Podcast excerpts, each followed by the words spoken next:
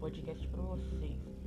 Então eu não sei se vai dar certo, mas vamos lá.